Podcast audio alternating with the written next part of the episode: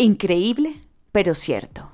China cuenta con 570 millones de cámaras de circuito cerrado de televisión. También usan software avanzado en reconocimiento facial vinculado a su sistema de crédito social. Hola, les saluda Jennifer Barreto, editora de la revista Hechos y Crónicas. En este episodio los invitamos a escuchar La nueva era de la persecución religiosa. Bienvenidos a Podcast HIC, contenido y actualidad cristiana de la revista Hechos y Crónicas a tus oídos. Los creyentes perseguidos se han beneficiado de la tecnología para evangelizar e impulsar la devoción de su creencia en cualquier parte del mundo. Sin embargo, los avances tecnológicos digitales se están convirtiendo en un arma cada vez más poderosa y eficaz de gobiernos y regímenes contra los creyentes, iglesias y minorías religiosas.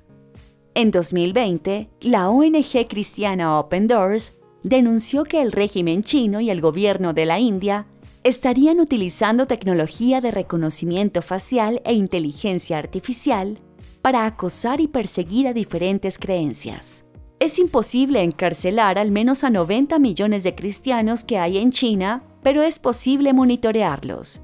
China y otros estados autoritarios ya restringen fuertemente la libertad religiosa a través del uso de la tecnología biométrica e inteligencia artificial, sostuvo la ONG en el análisis riesgo de persecución que se vuelve digital con el aumento del estado de vigilancia. Esta persecución tecnológica y acoso digital se han fortalecido. Un análisis del Instituto Lowy, Centro de Investigaciones enfocado en la región Asia-Pacífico, señala que la pandemia del COVID-19 fue un impulsor para la expansión de tecnología de China con miras a vigilar o restringir las libertades ciudadanas, incluyendo la práctica religiosa. Por otro lado, Jan Vermeer, director de comunicaciones de Open Doors para Asia, asegura que el panorama de la persecución en la aldea global se está reduciendo y la persecución está evolucionando de simples ataques físicos a formas en línea más insidiosas. Antes, para intimidar a un cristiano, los perseguidores recurrían a la fuerza bruta y a la violencia pero ahora tienen a su alcance medios más sofisticados para vigilar e intimidar a las minorías religiosas, dice el experto. En la actualidad, hay cámaras con software de reconocimiento facial en todos los lugares religiosos aprobados por el Estado chino en las provincias de Henan y Jiangxi desde 2018.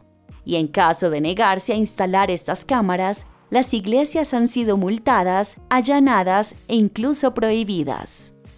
Henrietta Blight, directora ejecutiva de Open Doors en Reino Unido e Irlanda, denunció que este modelo de persecución religiosa se ha replicado en otros países.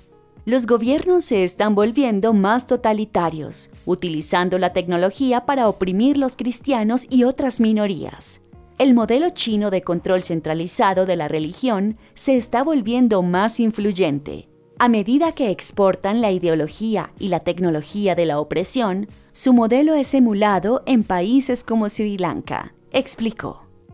Esto evidencia que la persecución religiosa se enfrenta a un futuro oscuro, donde la tecnología será usada de forma cotidiana por gobiernos, regímenes y partidos políticos dominantes para monitorear, vigilar y acosar a las minorías religiosas. Y lo más grave es que cada día más países se unen a esta persecución, ya que esta tecnología se está exportando a otras naciones, así como su modelo digital de represión.